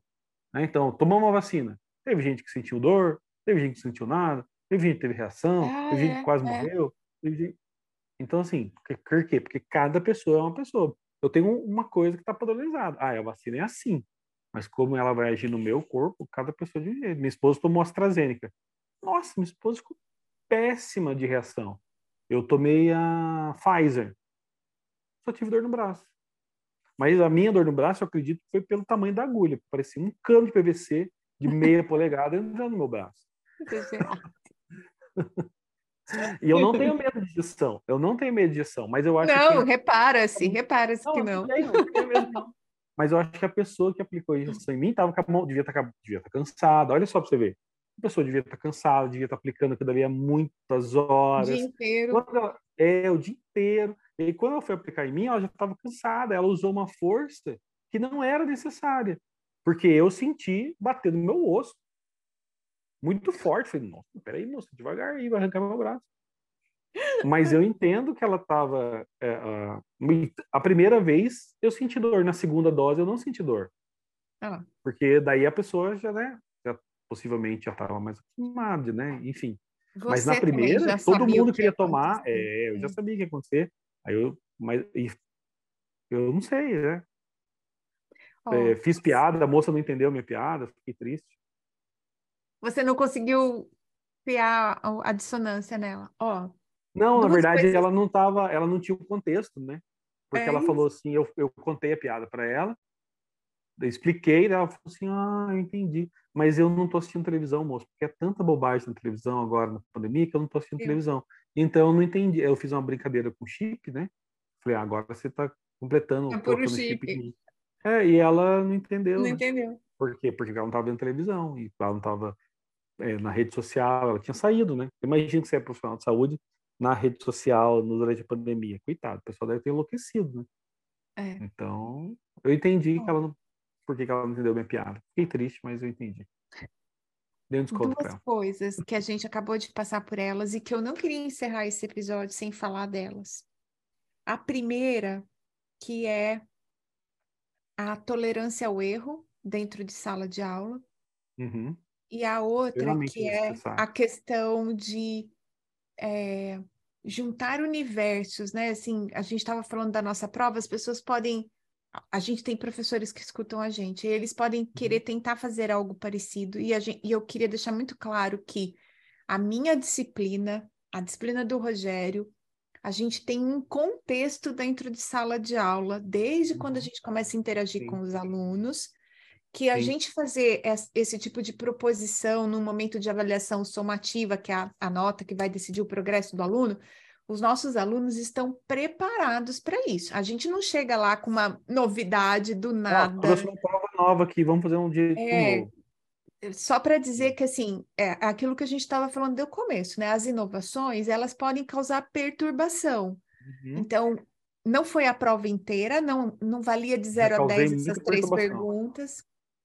Ela era parte, tinha depois as questões de múltipla escolha super tradicionais, super aquilo que os alunos estão acostumados. Eu fiz, né, Rogério, um formulário perguntando para os alunos como foi a experiência para eles, porque para algumas pessoas discutir a questão ali antes da prova foi legal, porque não tinha nem, nem ideia de onde ia sair pela questão. Para outras pessoas que tinham um pouco mais de ideia de onde ir, podia perturbar, então eu queria saber também do aluno se aquela discussão aumentou a ansiedade dele, o nervosismo uhum. para fazer a resposta. Então também a gente fez teste, né? A gente não soltou isso valendo 10 para os alunos no momento X qualquer. a gente entendendo que inovações, coisas novas precisam ser bem contextualizadas para não perturbar, a gente vai fazendo isso num crescente dentro de sala de aula. É, porque a... essa turma que eu fiz a prova, eu já começo, foram primeiros e segundos anos. Meus os primeiros anos não me conhecem. Uhum. Estão me conhecendo. Só que eles já passaram praticamente, já tinham passado um bimestre comigo. Isso. E sempre que eu começo o ano, eu começo explicando como eu trabalho. E eu vou desenvolvendo sempre essa fala do como eu trabalho. Do, de, dessa questão do erro mesmo, né? Eu sempre procuro já no primeiro dia dizer para eles que a sala de aula, a minha aula, se ele tem medo de outra aula que isso acontecer, na minha aula ele não precisa ter medo, porque na minha aula é o lugar de errar, a gente só vai aprender se errar. Então, se me uhum. disser alguma coisa, se me der uma resposta e achar que essa resposta está errada, não tem problema, porque eu não vou tirar sarro, não vou humilhar, eu não vou diminuir ele pela resposta errada. Lógico, pode ser que a gente ria porque a resposta é engraçada, e inclusive falo isso, né? Pode ser que a gente dê risada, porque pode ser engraçado. Mas esse riso não é um riso de diminuindo de você. deboche, é. é. Não é um riso de deboche, é um riso porque foi engraçado. E pode ser engraçado, não tem problema nenhum. Né? Você pode dar uma resposta e essa resposta ser engraçada. Ela está tão errada que ela é engraçada. Então, você deu essa resposta, vou construindo nele essa, esse não ter esse medo né, é. de responder, não ter esse medo de falar. E o aluno do segundo ano já passou um ano inteiro comigo primeiro ano, já, meus alunos do segundo ano já tiveram o primeiro ano inteiro comigo. Deu repetindo isso, deu dizendo isso a cada bimestre. E antes de eu fazer a prova, eu, eu cheguei e falei assim, gente, vamos testar uma prova diferente. Vamos ver como é que funciona. Ela será assim, assim, assim, assim, assim, assim, porque ela entra dentro do contexto de tudo aquilo que eu digo para vocês.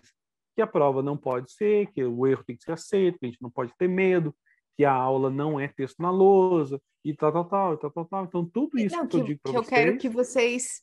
Eu quero que vocês sejam mais reflexivos, argumentativos, isso, que vocês analisem, eu, que vocês ponderem. E aí até o que eu falei para eles é, o nosso trabalho aqui, a nossa prova, segue e obedece um princípio filosófico, que é um princípio socrático da maiêutica, que é de parir as ideias. Eu não falei nada disso para meus alunos, porque eu não falo essas palavras difíceis. Eu falei, gente, vamos tentar um negócio aqui. É, então, que é um princípio maiêutico, que é de parir as ideias. Vocês já têm as ideias, elas já estão aí, a gente só precisa pôr elas para fora agora. Então, ao mesmo tempo que vocês estão treinando a argumentação, porque vocês vão estar tá dizendo, vocês estão treinando também o pensamento, né? O como dizer, estão pensando, é, o raciocínio de vocês. Então, a gente está trabalhando um monte de coisa. O professor não está aqui maluco, decidiu fazer uma prova diferentona, porque vai ser mais fácil para ele, ou porque vai ser uma vai melhorar. Na... Não, não, não. Tem um monte de coisa está sendo trabalhada aqui. Então você pode não perceber, mas a gente está trabalhando várias habilidades, várias coisas aqui, e eu estou te explicando antes para a gente poder começar. E aí ele vai fazer a prova, ele compra a ideia, ele já sabe quem eu sou, ele já está acostumado comigo. Então, se você quer mudar a sua prova, você quer fazer uma prova assim, é, lá no meu Instagram, né? Eu, eu acho que eu deixo, salvei lá no destaque essa a explicação dessa dessa prova. Se não tiver salvo, não tem problema, você fala comigo lá que eu te explico direitinho como que eu fiz para você poder fazer, mas só que é uma construção também da mudança da sua postura enquanto professor. Uhum. Você precisa mudar a sua aula, e aí quando você mudar a sua aula, mudar a sua maneira de ver a aula, e aí você vai poder propor isso para o aluno. É. Agora, e agora eu tá vou voltar. Agora, não, desculpa, eu vou parar você. Agora a gente tem que voltar com a frase que criatividade não é um esporte de observação. Isso. É preciso tentar ser criativo. Não adianta ficar é. esperando uma inspiração bater. Você tem que ir se esforçando para a criatividade. A criatividade é 99% trabalho e 1% inspiração. Exercício. Né? 99% suor e 1% inspiração. Porque se você fica, ah, se eu estiver inspirado, eu faço. É. Se eu estiver inspirado, e não, foi... você está trabalhando, você está olhando, aí quando você está olhando, trabalhando, desenvolvendo, você fala, opa, dá um estalo ali, você fala, e se eu fizer? É esse estalo. Né? É. Mas esse estalo só acontece porque você está... É, no jogo, né? No, tá jogo, no jogo, exatamente. Você está é. na cena, você está é, com o braço ocupado, né? Você está trabalhando mesmo ali. E aí eles, aí se o aluno faz um comentário, vê um negócio na sua cabeça e fala, oh, se eu testar isso que esse aluno está falando uhum. aqui, né? e foi já por faz isso, aquela marcaçãozinha ali. Foi por isso que eu fiquei tão incomodada com os outros livros que eu li, que não tinham essa coisa de como ser criativo, como de fato exercitar o olhar, ficar atento, uhum. tentar uhum. coisas. E foi a hora que eu conversei com você. A gente acabou nesse livro e eu queria que você, Rô, aproveitasse. São as nossas palavras finais nesse episódio. Acho que a gente nunca é muito linear para fazer os nossos episódios, mas hum. acho que deu para entender do que, que a gente está falando. A gente nunca é linear mesmo. A gente, inclusive, a gente começa a conversar uma coisa, cinco minutos depois, conversando o outro completamente Outra, diferente. totalmente. Mas conta para o pessoal, o que que você está propondo para esse workshop de criatividade? Eu, gente, eu já estou inscrita E eu estou convidando vocês que estão nos ouvindo, que têm vontade de criar o hábito de ver o mundo sob a perspectiva de que as coisas podem ser melhoradas, transformadas, mesmo antes daquilo que está dando certo se exaurir. Porque as coisas, como a gente falou lá no começo, para o cérebro, quando algo é muito repetitivo, a gente deixa aquilo, por mais que funcione bem, ele deixa de ser relevante para o nosso sistema nervoso central. Rô, conta. Conta o que, que você é. pensou do workshop, como é que você está imaginando fazer, para o pessoal ir lá te conhecer, porque começa no final de semana que vem. Hoje, começa esse episódio vai 17. no ar no dia 14 e vai começar no dia 17 de julho, de junho. Isso. Conta aí pro pessoal. É, inspirado. Faz né, seu jabá. Inspirado pela, pela Ana Maria Siriani, é, provocado por ela é a melhor palavra. Provocado. Eu pensei, eu comecei a pensar essa coisa do, do, do, desenvolver esse trabalho e aí eu pensei em três dias, em que cada dia a gente vai é, aprofundar um pouco mais esse olhar aí para coisas que são aparentemente mais simples para o processo criativo ou que são de fato simples, coisas que a gente está bem acostumado a fazer, que a gente faz corriqueiramente, mas sem perceber que isso é um processo criativo, e a gente passar a olhar para essas coisas como é, inspirações mesmo, né, repertório para criatividade. Então, em três níveis, né? Então, o primeiro dia vai ser, eu vou mostrar coisas que a gente faz, que são dia a dia e, e com certeza quem quem tiver lá vai falar assim, ai, nossa, é só isso e com certeza vai ser isso mesmo.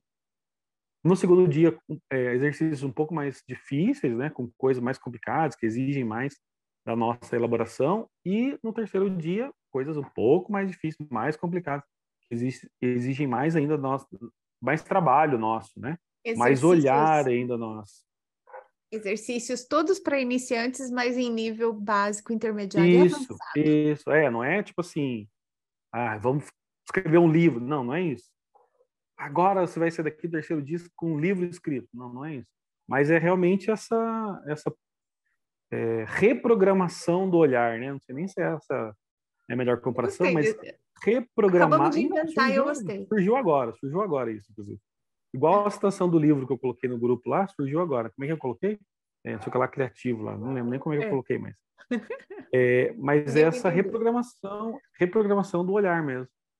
É. Então, a gente está tão acostumado a olhar para as coisas de uma maneira que a gente precisa de uma outra perspectiva.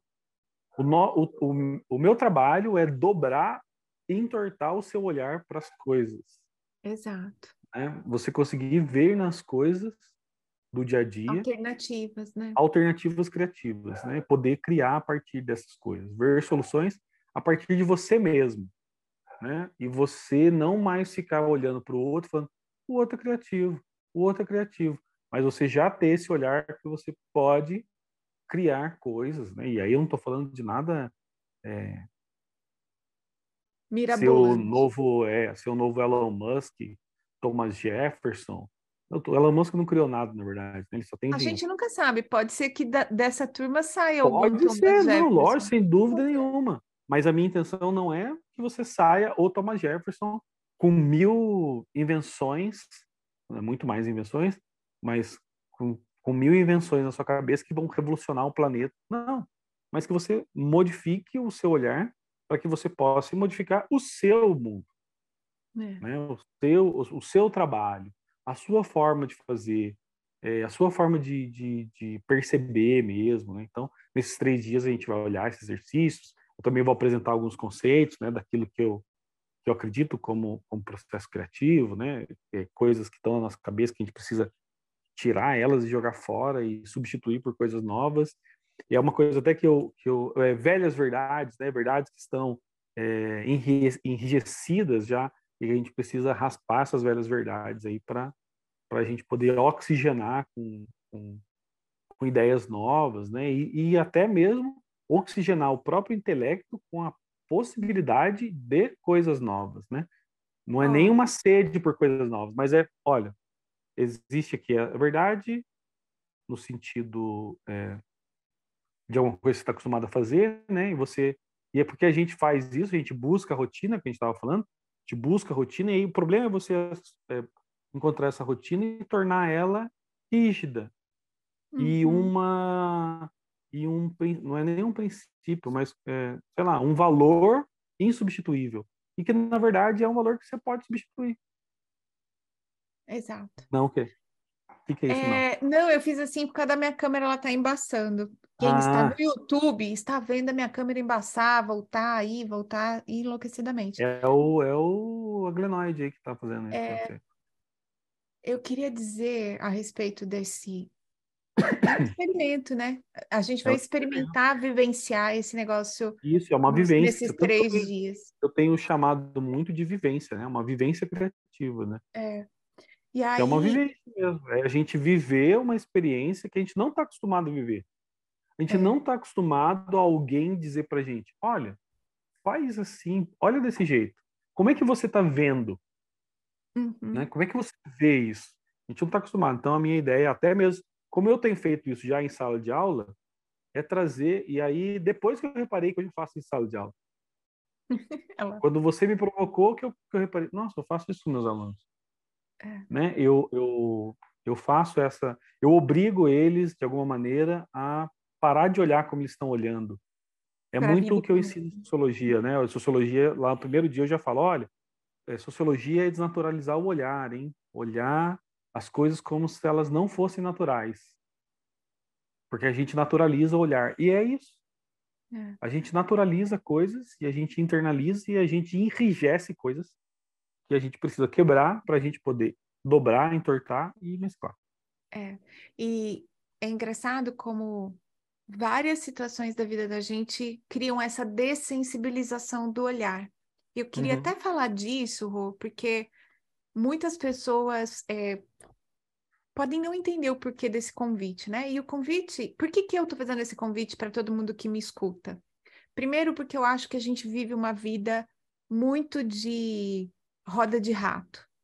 Uhum. Todo mundo fazendo o tempo todo o que paga os boletos numa correria danada. A gente está muito disperso e disperso de uma forma é, negativa. Outra coisa é que, por que fazer em grupo, né? Por que entrar num grupo que vai exercitar criatividade? Porque é louco, mas está escrito isso no livro. Ó, o nosso cérebro tem mais neurônios nas áreas entre a percepção sensorial e a resposta motora, permitindo conceitos mais abstratos tornarem vários circuitos. E mais, a nossa excepcional sociabilidade nos induz a interagir e trocar ideias continuamente, e com isso cada pessoa planta em outra uma semente mental. Então, fazer isso em grupo faz muito sentido, né? Porque a gente cria... pode misturar os nossos repertórios. E cria uma rede de segurança, né? Porque cria uma rede de essas segurança. pessoas, essas pessoas que estão aqui nesse lugar, nesse grupo, estão buscando ser assim. Eu é. não preciso ter medo de expor o que eu penso. Porque ninguém aqui vai ridicularizar o que eu disser, a minha ideia não vai ser é, louca, a minha ideia não vai ser não. rejeitada. Não, a minha, a minha ideia até vai ser lapidada. Acolhida, acolhida, acolhida né? Exatamente, vai ser acolhida e vai ser lapidada, porque outras pessoas vão dar outras ideias sobre isso que eu estou propondo. E aí eu vou pegar as ideias das outras pessoas e vou lapidando a ideia que eu tive e até porque foi exatamente esse processo pensei, fiz, mostrei, e as uhum. pessoas foram dizendo, olha, isso, é. isso, aquilo, isso, aquele outro, isso, aquele outro, isso, aquele outro. Aí o Mauro disse uma coisa para mim que é muito importante, na minha, para mim, foi uma coisa muito importante, que é justamente o que eu tenho tentado fazer e mostrar no Instagram, é as pessoas precisam ver onde que elas vão usar isso. Onde cabe. E eu onde vou falar, isso? e eu vou, assim, é, é minha última parte nesse convite, né? Tudo aquilo que é natural para gente e a gente de alguma forma nega, abandona, negligencia, nos causa problemas. Então, quando a gente deixa de comer comidas mais naturais, a gente fica doente. Quando a gente é. deixa de se exercitar, a gente fica doente. Quando a gente nega esse lado criativo, flexível, inovador, imaginativo, a gente fica doente, saúde mental. Então, esse é um convite para que você venha experimentar coisas que deixam a nossa cabeça melhor. Quando a gente ri de si mesmo, quando a gente ri de uma ideia doida, quando a gente imagina coisas, quando a gente pensa em mundos alternativos e paralelos, a gente está sendo mais humano na nossa essência, na nossa essência de elaboração mental. Então, isso cria saúde mental. E cria uma saúde mental, como o Rogério falou, com uma rede de apoio, com repertório, com gente animada, divertida, que gosta disso. Então, não é um convite vazio, não é um convite só, ah, né, é, marqueteiro. Eu, não, eu, eu realmente pedi, acredito nisso. Eu, eu pedi para o Rogério essa experiência, ele se jogou nela, a gente tem dividido isso, então eu estou deixando um convite sincero, honesto, de você investir menos de 30 reais por hora para estar tá com a gente nesse, nessa vivência criativa, exercitando coisas para iniciantes em nível básico, intermediário e avançado, é, nessas experiências de entortar, mesclar e dobrar, não, dobrar, misturar e, aí, tá vendo? Eu sempre erro. Mas o Rogério, é por isso que o Rogério que vai conduzir a gente na experiência. Fica o convite para vocês lerem o livro também. Seguir o Rogério, arroba Rogério Pena. O Rogério Pena. O Rogério Pena. O Rogério, se você é professor. Eu não sei se aparece para as pessoas, mas está aqui também na descrição. Pena tem dois N's, então dois o Rogério N's, Pena. Isso. A inscrição está na bio do Instagram. Ah, eu não consegui entrar lá pela bio manda DM, manda WhatsApp, manda sinal de fumaça, é. seja criativo para descobrir qual que é vem, vem dividir essa experiência com a gente, porque a gente vai se lançar nela e é um convite mesmo que eu realmente acho que isso tem a ver com a nossa saúde, sabe? E eu só faço o que eu acredito, viu, Ana? De verdade, assim, eu só faço coisas que eu realmente acredito. É, eu não ia eu não ia criar uma coisa e apresentar para pessoas coisas que eu não acredito. É, eu sei. Eu realmente acredito nisso. Eu re... Tanto que a gente já está na sexta edição do workshop Maroto, cinco Ai. online, quatro, uma presencial. É, a gente, eu fiz, é, acho que é isso mesmo, né? Cinco ou quatro, não sei. Eu sei que eu fiz ano passado, se eu não me engano, três, três online e uma presencial. E esse ano eu fiz mais uma online e eu realmente acredito que o improviso muda a vida das pessoas. Eu realmente acredito nisso.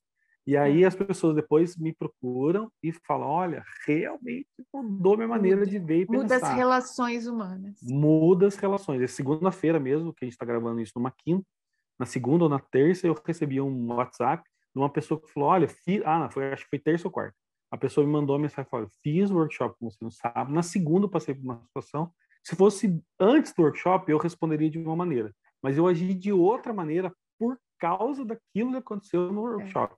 É. O que aconteceu no workshop mudou a minha maneira de reagir. Então, eu realmente acredito nisso, no, work, no que o improviso muda vidas.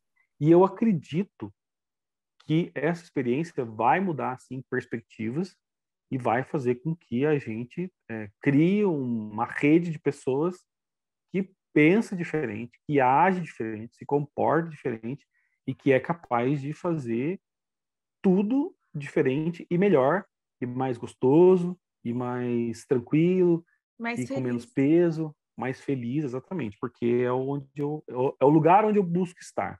Eu busco estar nesse lugar, fazendo o que eu quero, realizado com aquilo que eu estou fazendo E por isso que eu tenho buscado essas coisas e se tem uma coisa que eu tenho prazer em fazer de verdade, é dividir o que eu sei. Tanto que você propôs, eu já tinha uma experiência, já, já meio que estava pensando nisso. já meio que estava pensando nisso. E aí, quando você propôs, eu falei assim: ah, acho que é a hora de fazer então. E aí ficou nesse tempo todo maturando, né? Eu pensando, eu imaginando, eu.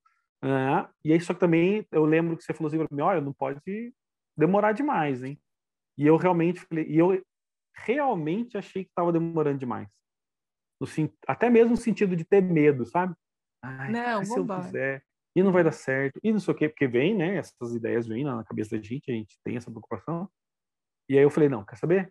Lancei o, o, o workshop de improviso, aconteceu, fiz o work, lancei o workshop de improviso, no dia que aconteceu o workshop de improviso, falei assim, vou lançar já o, o a vivência de criatividade, porque senão eu não vou lançar. E aí já lancei. Aí já lancei a vivência de criatividade, também quero dizer para você o seguinte, dia 8 de julho, um sábado, vai acontecer mais uma edição do Workshop Maroto. Então, aí, gente, já outra pergunta. workshop de improviso, já faz os dois, já faz os dois uma vez. Passa três dias com a gente. Eu ó, recomendo. Vai passar quatro dias, ó, 17, 24 de junho, 1 de julho e que é a vivência de improviso, vivência de criatividade.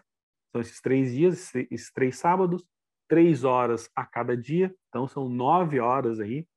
Eu, eu fiz uma coisa, eu fiz uma coisa no meu workshop presencial que eu quero ver se vai dar certo. Eu quero fazer essa coisa no, no nesse, nessa vivência de criatividade, mas você só vai saber que coisa é essa que eu fiz yeah. no workshop presencial se você participar dos três dias. Aí você vai saber, porque daí você vai receber essa coisa aí que eu fiz para o pessoal que fez o presencial comigo. E o workshop é, de improviso também tem uma coisa especial que é só do workshop online, que do presencial não acontece. Você só vai saber se você participar. Isso, então, é isso quer que mudar falando, o seu gente. olhar, quer mudar o seu olhar, quer reprogramar a sua maneira de ver, experimentar a realidade, esteja com a Sim. gente que eu prometo que vai ser diferente. Você não vai sair igual. Isso eu tenho certeza.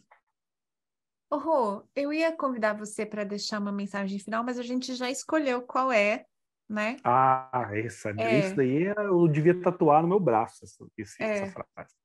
Então, gente, este episódio, episódio número 71 do podcast Aprender e Ensinar, traz este convite para você é, se lançar numa experiência de criatividade com a gente.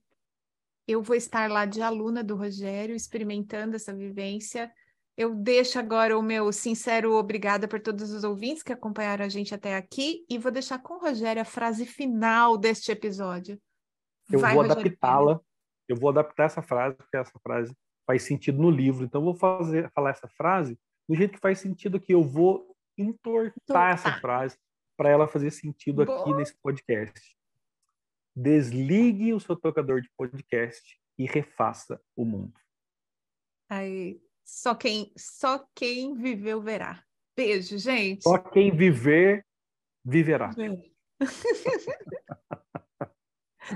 Até o próximo episódio. Tchau.